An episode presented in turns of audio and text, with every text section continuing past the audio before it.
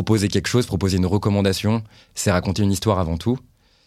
Pourquoi? Parce que raconter une histoire, c'est donner du sens. Raconter une histoire, c'est capter l'attention.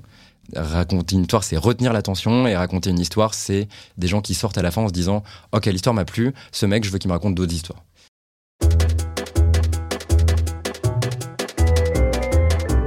La recette.club, c'est le podcast qui identifie les meilleures recettes marketing des marques les plus connues.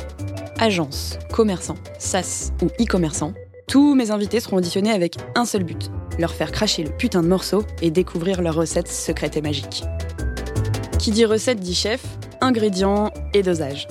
Alors à vos crayons pour découvrir les meilleures recettes marketing.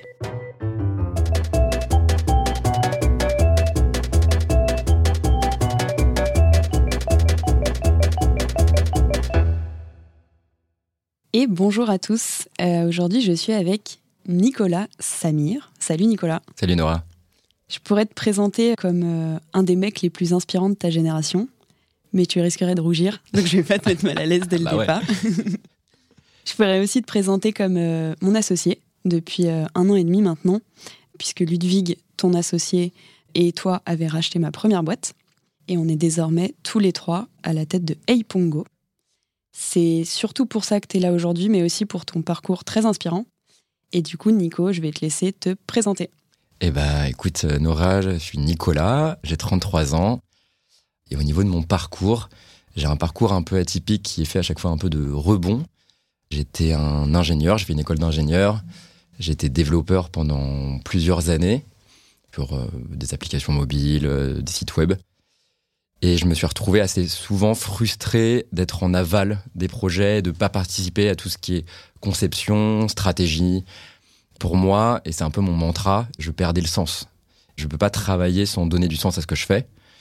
Et être devant un ordi à coder des choses, pour moi, c'est oublier une partie de la créativité qui est euh, genre, on crée des choses parce qu'on pense qu'elles font sens. Et donc très vite, j'ai eu besoin de remonter un peu dans la chaîne de valeur et euh, je me suis beaucoup intéressé à tout ce qui était design, strat, business, ce qui m'a ce qui a fait que j'ai fait euh, Gobelin, l'école de l'image, un master spé en design, en UX et en, en com digital. Et ça a été un peu une révélation, déjà parce que euh, contraste entre l'école d'ingénieur très théorique avec des intervenants un peu, un peu à l'ancienne où finalement on apprend à calculer la vitesse d'un ressort et euh, nice. Alors, c'est quoi Je ne m'en rappelle plus. Et euh, Gobelin, où euh, effectivement ces intervenants pros, on a étudié en travaillant autour de problématiques de marques, d'agences qui viennent. Et pour moi, pour le coup, il y avait vraiment ce truc-là de donner du sens. Même dans cette année d'études, vraiment, j'ai trouvé beaucoup de sens à ce que je faisais.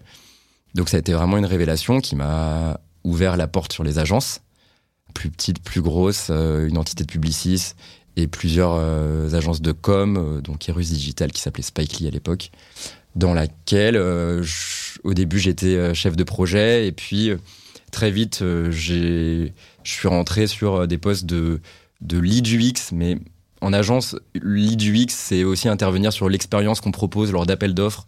Je sais pas, j'ai un annonceur comme comme Accor, comme Disney, qui fait un appel d'offres autour d'une problématique, ou Vinci Stadium, par exemple, qui veut réinventer l'expérience dans un stade, et bah du coup, c'est quoi l'expérience que je propose? Ça m'a beaucoup inspiré. J'étais aussi beaucoup inspiré par un, par directeur d'agence qui s'appelait Bruno, qui m'a montré que euh, proposer quelque chose, proposer une recommandation, c'est raconter une histoire avant tout. Pourquoi? Parce que raconter une histoire, c'est donner du sens. Raconter une histoire, c'est capter l'attention. Raconter une histoire, c'est retenir l'attention. Et raconter une histoire, c'est des gens qui sortent à la fin en se disant Ok, l'histoire m'a plu, ce mec, je veux qu'il me raconte d'autres histoires. Ça, a été vraiment un, truc euh, que j'ai beaucoup aimé en agence. Et le problème avec euh, l'agence, c'est qu'entre l'histoire qui a été racontée et le livre qui est conçu, des fois, c'est pas le même d'elle.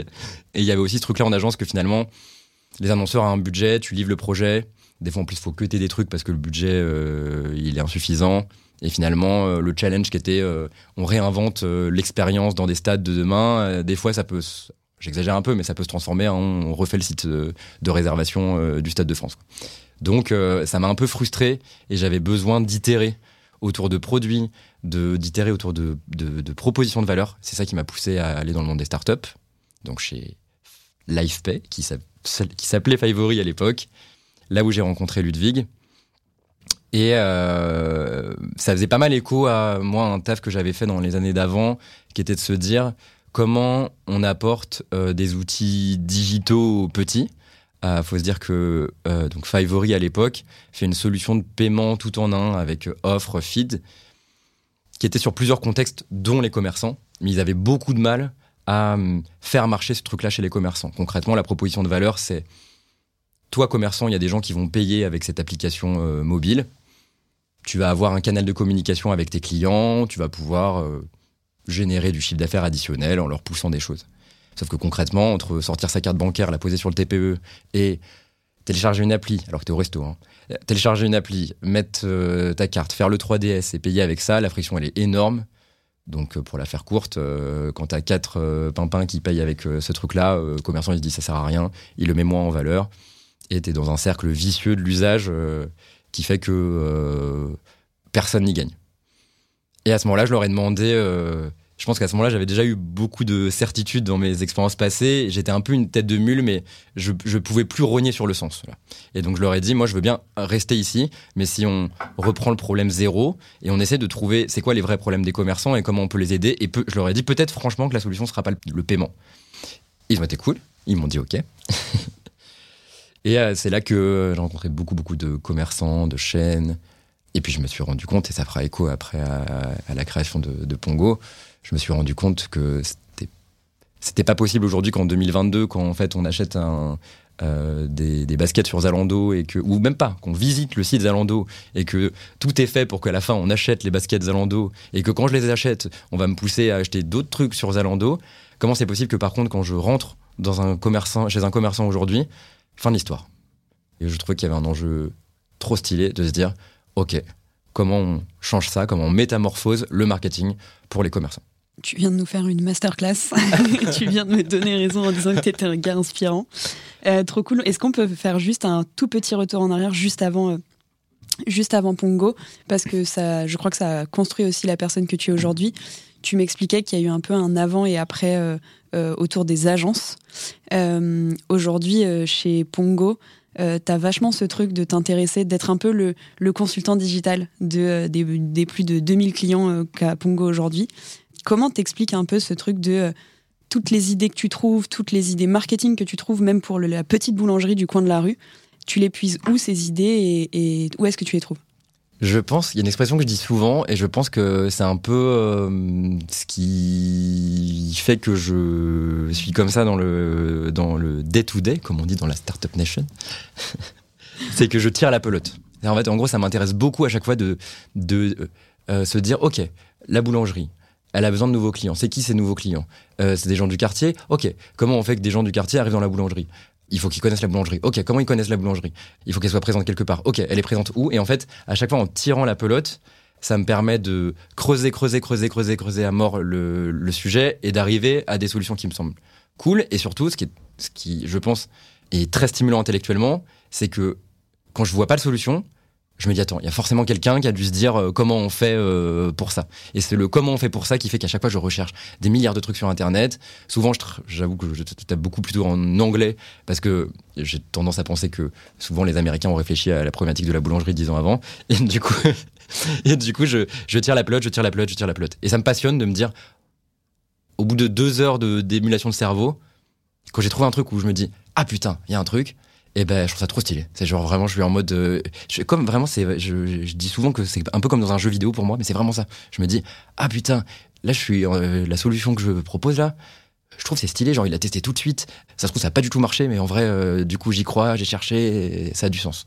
Et du coup, est-ce que tu peux nous expliquer en une phrase, gros gros challenge hein, pour, pour Pongo, en une phrase, ce qu'on fait aujourd'hui chez Pongo Concrètement, je dirais qu'on rend le marketing euh, simple et abordable à des milliers de commerces en transformant chaque visite en une relation et chaque relation en du chiffre d'affaires.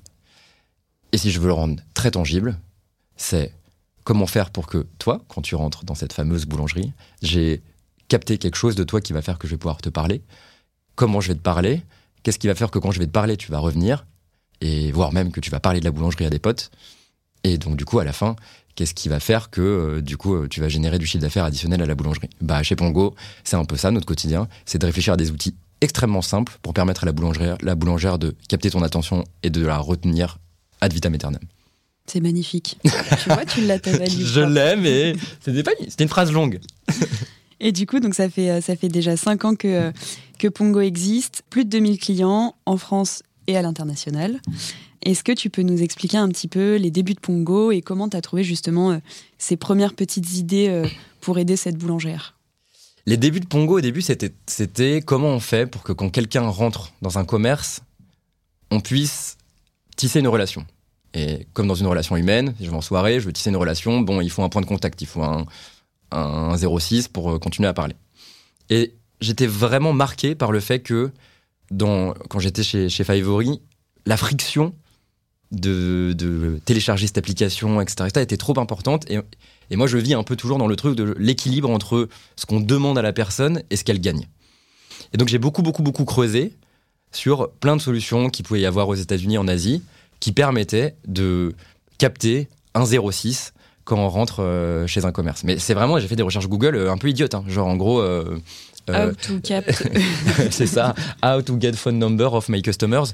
Et du coup, je j'ai creusé, creusé, je suis tombé sur Five Stars Loyalty aux États-Unis avec cette tablette qui était en, en, face de la caisse et ils, ils assumaient à mort que fallait juste mettre un numéro de téléphone dans la tablette pour faire partie du programme de fidélité. Et j'adorais le fait que cette approche low-tech, il l'assumait à mort et il disait que c'était une puissance de ouf. Et effectivement, je regardais un peu les résultats, je regardais l'expérience et je me disais, mais oui, ça fait sens. Il y a juste 10 chiffres à taper, la friction, elle est petite. Et pour le coup, elle était très équilibrée avec la valeur qui était tu gagnes des cadeaux. Ok, un 0,6 contre un cadeau, c'est comme une pop-up newsletter. Tu vois, en gros, euh, vas-y, je te donne mon email, tu me passes 10%. Ok, c'est cool, c'est équilibré.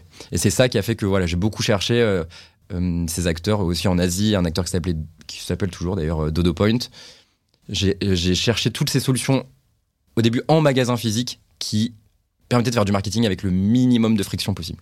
Et pour aller plus loin, j'aime beaucoup quand tu expliques euh, les, tout premiers euh, jours de Pongo avec euh, ces fameuses trois tablettes posées dans trois commerces différents et la façon dont tu expliques un peu la, grosse diff en fait que tu as que as observé. Est-ce que tu peux nous en parler? Tu veux dire au début quand on a mis la tablette dans des magasins pour voir ce que ça allait donner? Ouais. Et bah ouais, concrètement, en gros, je me suis dit que j'avais envie de tester ça. Et je suis revenu à mes vieux amours de dev et je me suis dit, il faut que je développe ça le plus vite possible. Qui aura un écho sur plein d'outils de no-code euh, géniaux, parce qu'à l'époque, on ne le sait pas, mais il y avait déjà des outils de no-code et j'en ai utilisé dès le début euh, de Pongo pour faire, euh, pour faire le premier POC Pongo. Et donc, on, je me suis dit, donc avec Ludwig, on s'est dit, OK, la boîte n'est pas encore créée, on a un gut feeling, mais est-ce que du coup en France ça marcherait? Donc on a commencé à mettre la tablette dans plusieurs commerçants et on a fait exprès de prendre des commerçants avec des typologies très différentes. Donc un glacier en plein hiver, un truc de bobo hipster euh, qui vend des smoothies et un resto indien assis, moyenne d'âge 50-60 ans. Et on a vu un petit peu ce qui se passait. Et en fait ce qui a été une révélation pour nous, c'est que même dans les contextes les plus, les, les contextes les plus complexes, c'est dur à dire, genre le resto indien, on avait euh, déjà 10 euh, personnes par jour qui mettaient leur numéro, et dans les contextes un peu plus, je dirais, faciles, euh, comme donc Lemon Island, ce commerçant de smoothies, ou Melba, ce glacier, on avait 30 à 35 personnes qui mettaient le numéro chaque jour. Donc si on fait le calcul, sur 30 jours, on permettait quasiment de constituer une, un commerçant, une base client de 1000 personnes. Et on avait 1000 numéros à activer. Donc là, pour le coup, j'avais déjà ma petite pelote que j'allais pouvoir tirer. Quoi. Trop beau. Et en effet, pour un restaurant qui passe de 0 à 1000 en un mois, euh, avec, euh, je suppose, un pricing au, tout début qui devait être euh, ridicule, voire gratuit, c'est énorme parce que les restaurants, malheureusement, n'ont pas, ont pas forcément cette vision du marketing, etc. Trop cool. Et donc, du coup, on peut faire une petite parenthèse sur le no-code parce que ça, te, ça, ça définit aussi la personne que tu es. Tu as aussi fondé The Product Run. Ouais. Que je conseille et que tu vas pitcher tout de suite. The Product Run, c'est, je dirais, des ressources, des tutos et des outils qui te permettent de tester ton idée en deux heures.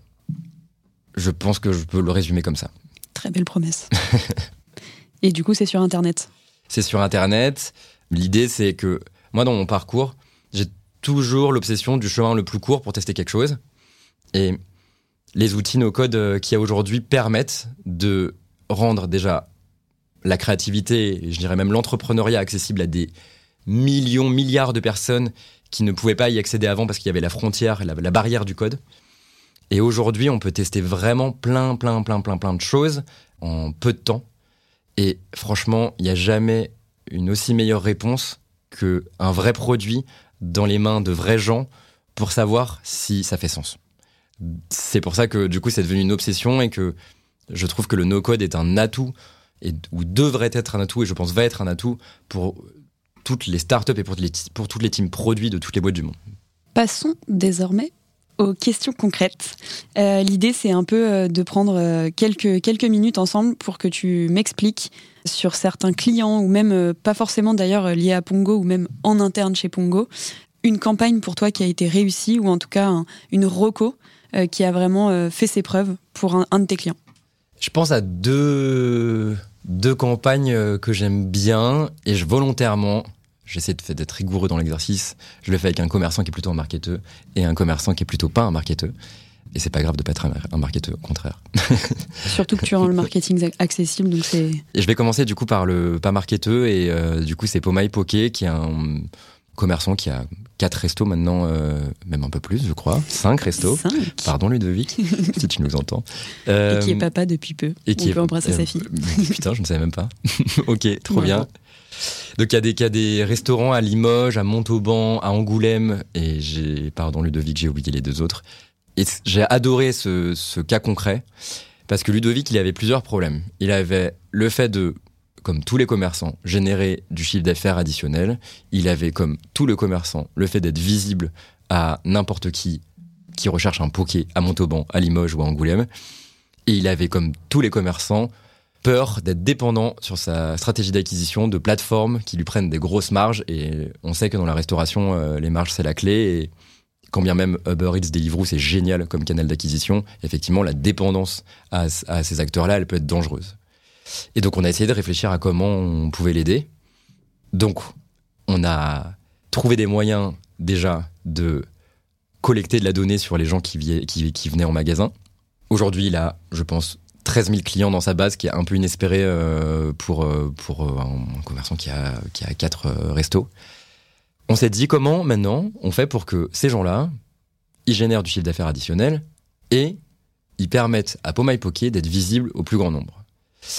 Bah, très concrètement, on a utilisé, bah, là, je suis désolé, je parle de Pongo, mais on a utilisé Pongo pour euh, activer des scénarios très simples. T'es pas venu depuis longtemps, je t'envoie un petit SMS pour que tu reviennes.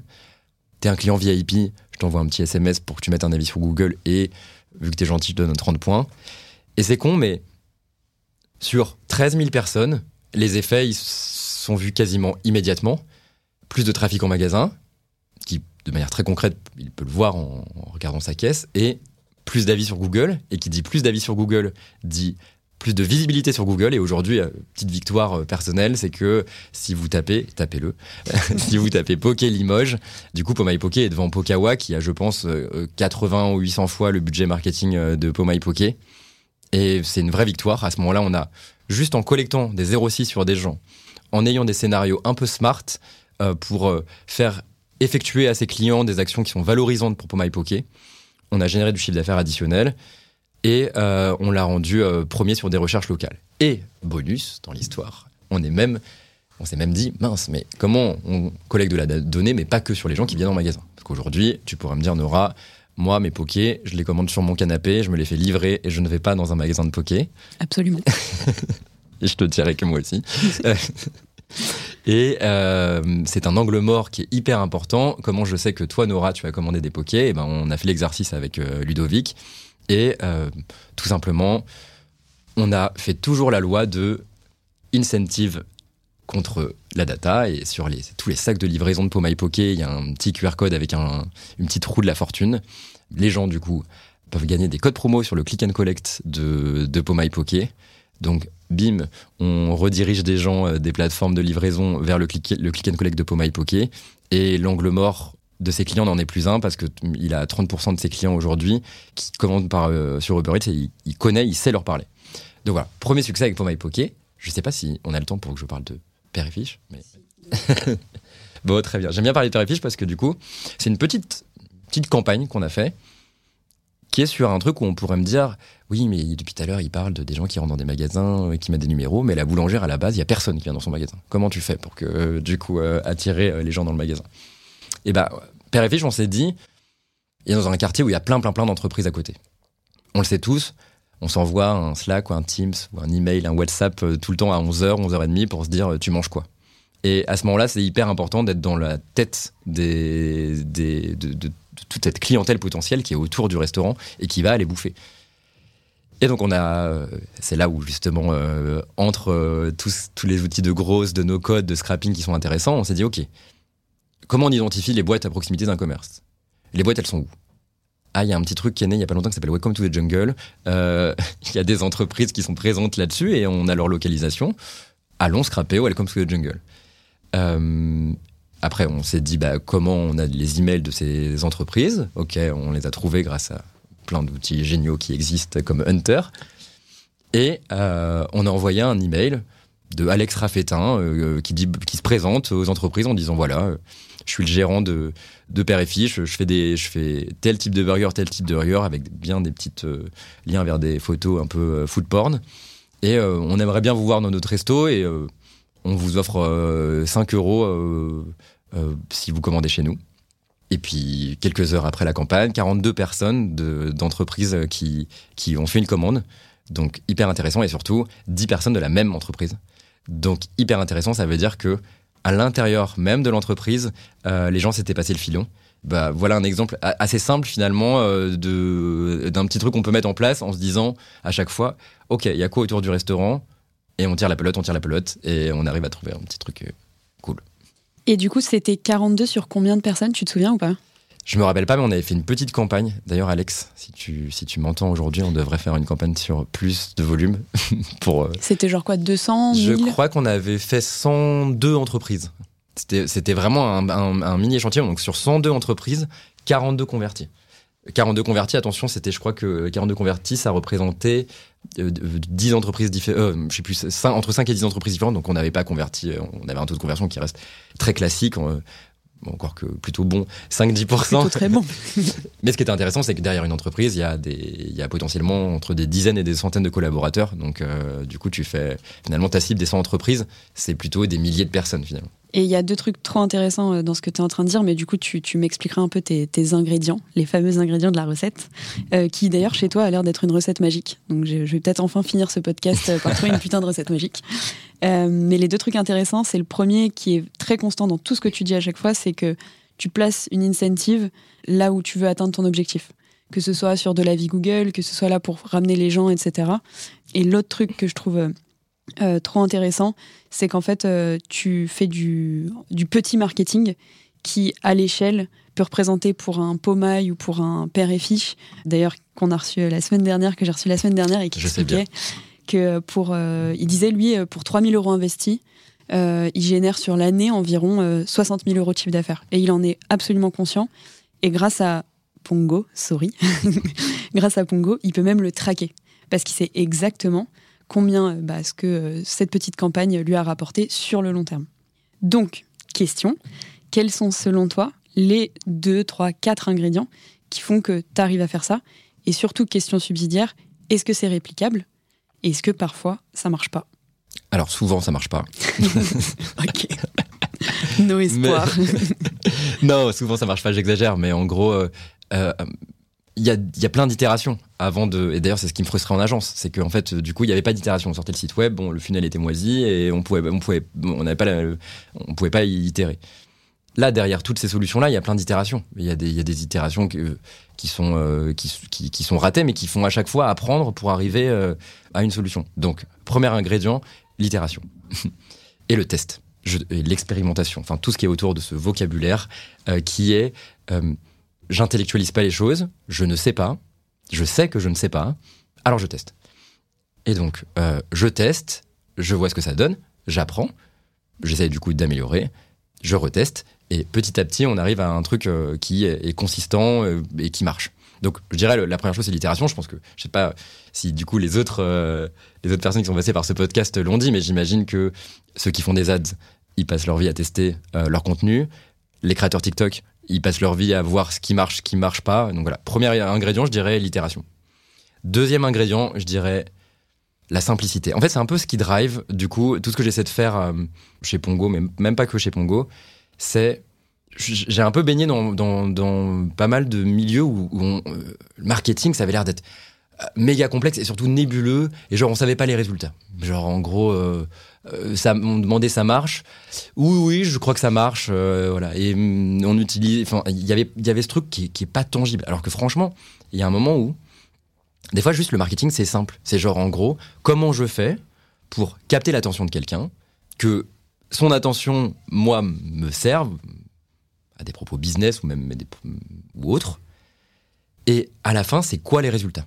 Et à la fin, c'est un funnel. Enfin, je suis désolé, genre en gros, euh, euh, si je prends euh, une, une, analogie humaine, je suis à une soirée, il y a 100 personnes, j'ai parlé à 100 personnes pour essayer de capter leur attention. Combien j'ai capté l'attention?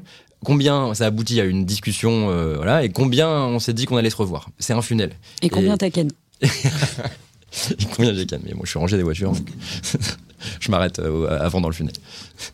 Mais euh, donc ouais, c'est donc itération, simplicité et ce funnel, souvent un bien grand mot pour pour genre juste moi, je trouve que c'est pas grand, enfin, un bien grand mot pour pas grand chose parce qu'à la fin, c'est, c'est, euh, il faut avoir la rigueur de se dire, euh, ok, j'ai parlé à j'ai parlé à tant de gens, pour qui ça a fait écho, pour qui ça a fait méga écho, jusqu'à ce qu'ils fassent une action qui euh, est valuable, pour prendre le vocabulaire de la Startup Nation, parce que j'aime bien. Ok. Donc, premier ingrédient, itération. Deuxième ingrédient, simplicité. T'envoies un troisième? Troisième ingrédient, je dirais qu'est-ce que je dirais? Moi, j'ai un peu envie de te dire euh, un truc que tu m'as dit tout à l'heure, donc je vais te le souffler parce que je trouve que c'est clé. Vas-y. Le storytelling. Oui. Tu l'expliquais même pour euh, Père et Fiche. Euh, l'idée de se dire que ça va être Alex, en tant que cofondateur de Père et Fiche, qui va écrire ce mail, c'est différent de Bonjour, c'est Père et Fiche, nous t'offrons, etc. Et ça, je sais que ça vient de toi. oui. Oui, effectivement, storytelling, mais disons que le storytelling, c'est pour moi tellement clé dans plein de trucs. Et on en parlait tout à l'heure quand je parlais de raconter une histoire. Et effectivement, raconter une histoire tout le temps dans le marketing, c'est important. C'est-à-dire que, effectivement, euh, là, si on, si on prend l'expérimentation qu'on fait, on a le choix entre faire une newsletter, genre en mode euh, père et fiche, euh, fait des burgers, ou se dire non, ce mec a une histoire plutôt cool, il a lancé un resto de poisson, pour faire des burgers à base de poisson, c'est pas commun. En mode street food, son histoire, elle est chouette, reprenons-la pour attirer l'attention des gens. Et en fait, je pense que des fois, dans le marketing, on perd la notion parce que souvent, c'est des trucs où on fait ça sur du volume, euh, souvent il y a des écrans qui s'intercalent entre les gens, mais à la fin, c'est juste de l'humain, quoi. C'est-à-dire qu'en fait, en gros, capter l'attention d'une personne, c'est lui raconter une histoire. Et on peut pas penser que les gens vont faire des actes d'engagement envers quelqu'un, envers une marque, envers un business, envers un email, envers si en fait il n'y a pas une petite histoire qui les qui leur plaît quoi. Donc oui, effectivement, euh, le storytelling est, vraiment clé dans, je dirais dans tout, mais pas, pas, seulement dans le marketing. Je dirais euh, dans le business, dans euh, même dans la, relation que, que du coup j'ai aujourd'hui avec les salariés chez Pongo. je trouve que à chaque fois c'est hyper important de raconter l'histoire et sur une problématique du quotidien, il y a une histoire. Il y a une histoire, il y a une histoire autour de toutes les problématiques du quotidien. C'est beau ce que tu dis. Avant de passer à la fin du podcast, est-ce que tu as un exemple pour être euh, no bullshit, comme dirait la Startup Nation, d'un truc que tu as fait euh, qui n'aurait pas marché? Un échec euh, d'une reco qui n'a pas fonctionné ou, quelqu'un qui aurait fait faillite, je ne sais pas. Hmm, mais j'ai un échec qui a un échec commun avec toi. Shame on tu me respectes pas. C'est mon podcast, ok Non, mais en fait, euh, non, deux trucs. Un, échec commun qui est un échec plutôt, ouais, market grosse. Et euh, rappelle-toi, c'est une expérimentation que nous avons fait pour euh, voir si on était capable de mettre notre produit entre les mains des commerçants à travers un funnel totalement en ligne. Et donc, on a fait une, une on s'est dit, on va tester une ad, une landing page, un funnel où les gens s'inscrivent. Et ça peut, comme ça, emmener un quatrième ingrédient de ce qui marche, c'est la rigueur c'est qu'en fait, ce qui est stimulant, c'est que au niveau, quand tu fais du gros ou du marketing, tu as envie de tester un milliard de trucs. Sauf que le volume d'expérimentation, souvent, il va à l'encontre de la rigueur de chaque expérimentation. Et quand on a fait cette expérimentation, en fait, euh, je sais qu'on la referait là et on la pousserait, on itérerait dessus, elle, on aurait des résultats concluants à la fin. C'est juste que on fait plein, plein, plein de trucs dans nos vies et on, expérimente un milliard de trucs, même dans notre propre boîte.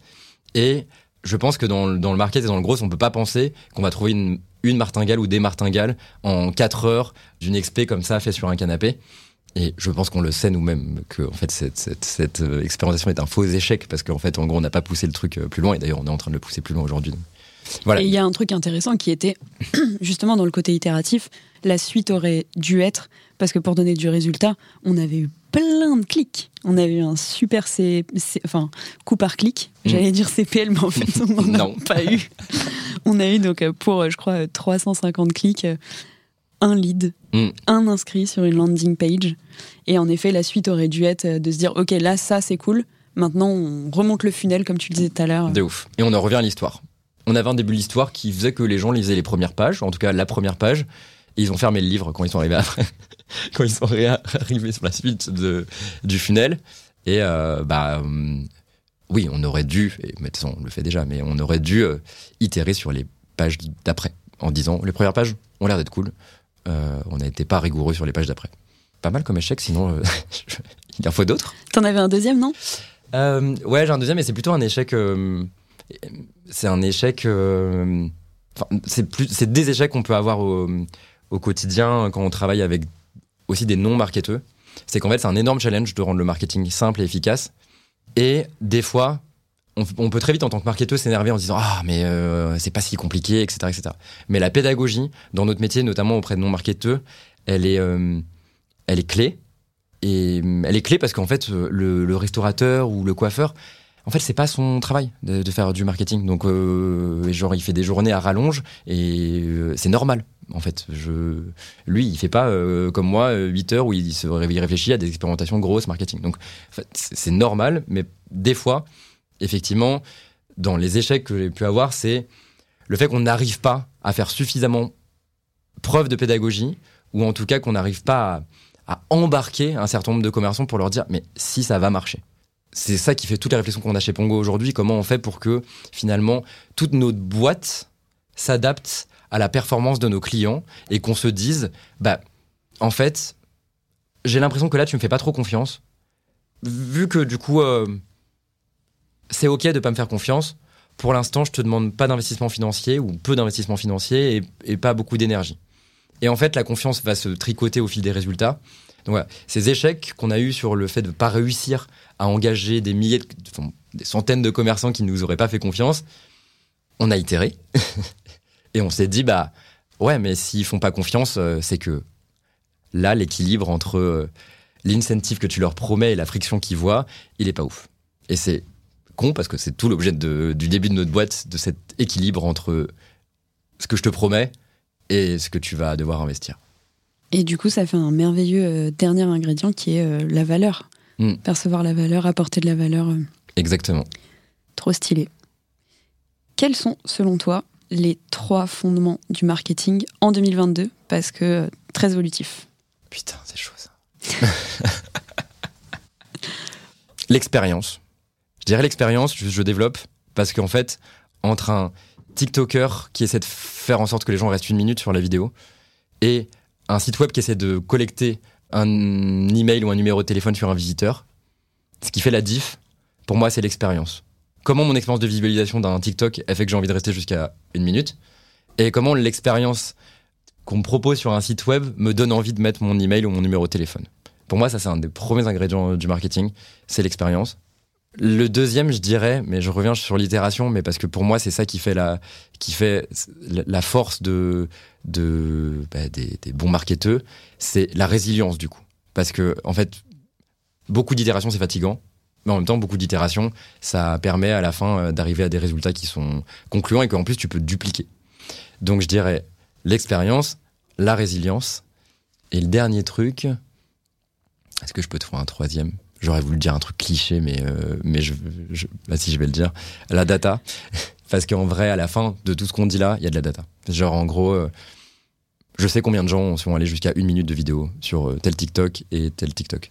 Euh, je sais combien de gens ont mis le numéro de téléphone et il faut, on, peut plus. Je pense que heureusement ça n'arrive plus trop souvent, mais il y a encore trop de, de gens avec qui je parle, notamment peut-être, je veux pas, certains annonceurs peut-être un peu du coup anciens qui n'ont pas qui ont pas été des purs players du digital, où en fait ils ne maîtrisent même pas la data initial en fait mais ça ça, ça te rapporte combien de numéros de téléphone? Ah je sais pas. Bah du coup là on est vraiment au B à bas et donc euh, sans cette data là on, on, peut on, peut rien faire quoi. Est-ce que tu peux name dropper ou c'est très grave si tu dis le, le nom de cette boîte? non je peux pas name dropper d'autant plus que d'autant plus que euh, c'est plutôt des expériences que j'ai eues en agence avec euh, pas mal d'annonceurs et je serais ravi de retravailler avec eux en vrai ah du coup tu peux name drop pour capter du lead non? Je sais pas, je sais pas, je sais pas. Ça me met inconfortable. ok, il n'y aura pas de name dropping. Euh, c'est quoi ton. T'en as parlé un peu au tout début, mais c'est quoi ton, ton mantra au quotidien? C'est quoi ce qui te fait avancer? Ouais, j'en ai parlé au quotidien et c'est marrant parce que du coup j'avais fait une conférence à Flupa, qui est un, du coup un organisme qui, réunit plein plein plein de communautés de UX designers. Et le titre de ma conférence, en tout cas ma slide centrale, c'était donner du sens. Et moi, donner du sens, c'est vraiment mon mantra parce que ça, ça a drivé mon parcours et ça drive mon quotidien. Ça drive mon parcours parce que, à la quête de sens, j'ai changé petit à petit de périmètre pour trouver du sens. J'ai des fois changé de boîte pour trouver du sens, pour travailler sur des produits sur lesquels euh, ça faisait plus sens pour moi. Changé de boîte des fois pour changer de manière de travailler, pour euh, donner du sens. Et le marketing, en vrai, c'est donner du sens. Euh, on, en reparlait là juste avant. Mais à la fin, comprendre du coup, euh, pourquoi un funnel marche C'est donner du sens à ton funnel. Donc euh, vraiment, c'est mon mantra euh, ultime. Donner du sens, ça marche pour tout. Vraiment. Quand, on donne du sens, il y a peu de chances qu'on perde. C'est vraiment beau ce que tu dis. T'es vraiment un poète. Dernière question avant la fin de ce podcast. c'est quoi ton commerçant ou ta marque préférée, slash celui ou celle avec qui t'as trop envie de bosser? En fait, il y a une marque que je, je vois que j'aime bien, parce que je trouve qu'ils sont, ils ont été souvent insolents au niveau marketing. Euh, genre euh, Burger King et, je j'aime j'aime bien ça en fait à chaque fois je trouvais qu'il y avait justement dans l'expérience dans le contenu dans les textes dans tout en fait c'était c'était nouveau c'était c'était drôle c'était différent des autres c'était reconnaissable et ça je trouve que quand tu arrives à faire en sorte que ton marketing rende ta marque reconnaissable t'as tout gagné et euh, donc vraiment, je, je, pense que que j'aime bien et euh, je pense que j'aurais jamais dû, j'aurais jamais cru que j'allais dire ça. Mais en ce moment, j'aime beaucoup Ryanair sur TikTok. tu es le deuxième des invités à aimer Ryanair. Et je trouve que c'est incroyable. Franchement, tu fais une, tu, tu as une compagnie aérienne où tu as grandi sur le fait de faire euh, du low cost avec tous les trucs qui, à côté qui font que des fois ils font des bad buzz de ouf et tout. Et genre d'avoir là aussi l'insolence de jouer de ça sur ton TikTok en disant je rigole du fait que je propose une expérience de merde, des fois, aux gens. Mais en fait, vous avez payé 10 euros, vous allez repayer 10 euros la prochaine fois pour faire un, aller-retour, euh, du coup, euh, à Madrid, parce qu'en fait, c'est cool d'aller à Madrid. Quand bien même, euh, du coup, l'expérience, elle est un peu shitty. D'assumer ça, je trouve ça trop stylé. En fait, vraiment, j'adore l'insolence, parce que des fois, je trouve que assumer qui t'es, et même assumer tes petits côtés un peu merdiques, c'est, ça te rend puissant. J'espère un jour interviewer le CM qui a produit tous ces ouf, On est tous fans de CM. C'est clair.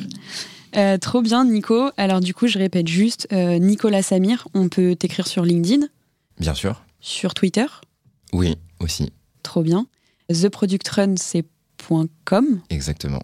Ok. Et si on est un commerçant ou un e-commerçant, enfin qui que ce soit qui fasse du biz, on peut aller sur epongo.com. Trop bien. H-E-Y H-E-Y-P-O-N-G-O.com.